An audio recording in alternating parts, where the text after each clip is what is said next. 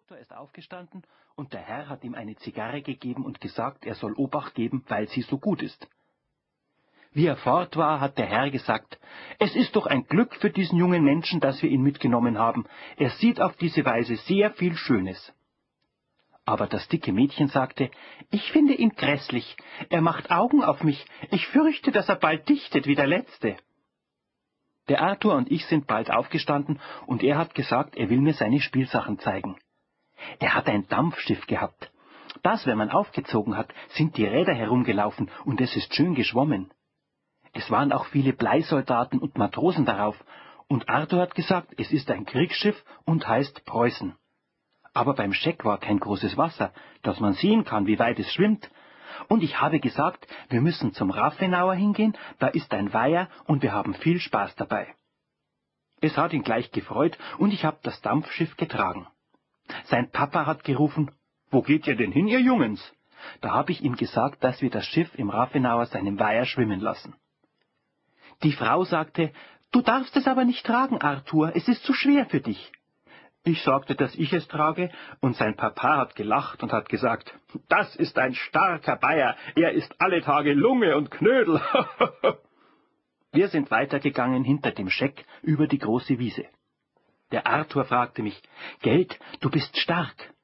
Ich sagte, dass ich ihn leicht hinschmeißen kann, wenn er es probieren will. Aber er traute sich nicht und sagte, er wäre auch gern so stark, dass er sich von seiner Schwester nichts mehr gefallen lassen muss. Ich fragte, ob sie ihn haut. Er sagte nein, aber sie macht sich so gescheit, und wenn er eine schlechte Note kriegt, redet sie da rein, als ob sie es was angeht. Ich sagte, das weiß ich schon, das tun alle Mädchen, aber man darf sich nichts gefallen lassen. Es ist ganz leicht, dass man es ihnen vertreibt, wenn man ihnen rechte Angst macht. Er fragte, was man da tut, und ich sagte, man muss ihnen eine Blindschleiche in das Bett legen. Wenn sie darauf liegen, ist es kalt und sie schreien furchtbar. Dann versprechen sie einem, dass sie nicht mehr so gescheit sein wollen. Arthur sagte, er traut sich nicht, weil er vielleicht Schläge kriegt. Ich sagte aber, wenn man sich vor den Schlägen fürchten möchte, darf man nie keinen Spaß haben. Und da hat er mir versprochen, dass er es tun will. Ich habe mich furchtbar gefreut, weil mir das dicke Mädchen gar nicht gefallen hat, und ich dachte, sie wird ihre Augen noch viel stärker aufreißen, wenn sie eine Blindschleiche spürt. Er meinte, ob ich auch gewiss eine finde. Ich sagte, dass ich viele kriegen kann, weil ich in der Sägmühle ein Nest weiß. Und es ist mir eingefallen, ob es nicht vielleicht gut ist, wenn er dem Instruktor auch eine hineinlegt. Das hat ihm gefallen, und er sagte, er will es gewiss tun, weil sich der Instruktor so fürchtet, dass er vielleicht weggeht. Er fragte, ob ich keinen Instruktor habe, und ich sagte, dass meine Mutter nicht so viel Geld hat, dass sie einen zahlen kann. Da hat er gesagt, das ist wahr, sie kosten sehr viel, und man hat bloß Verdruss damit. Der letzte, den wir gehabt haben, hat immer Gedichte auf meine Schwester gemacht, und er hat sie unter ihre Kaffeetasse gelegt. Da haben wir ihn fortgejagt. Ich fragte, warum er Gedichte gemacht hat und warum er keine hat machen dürfen.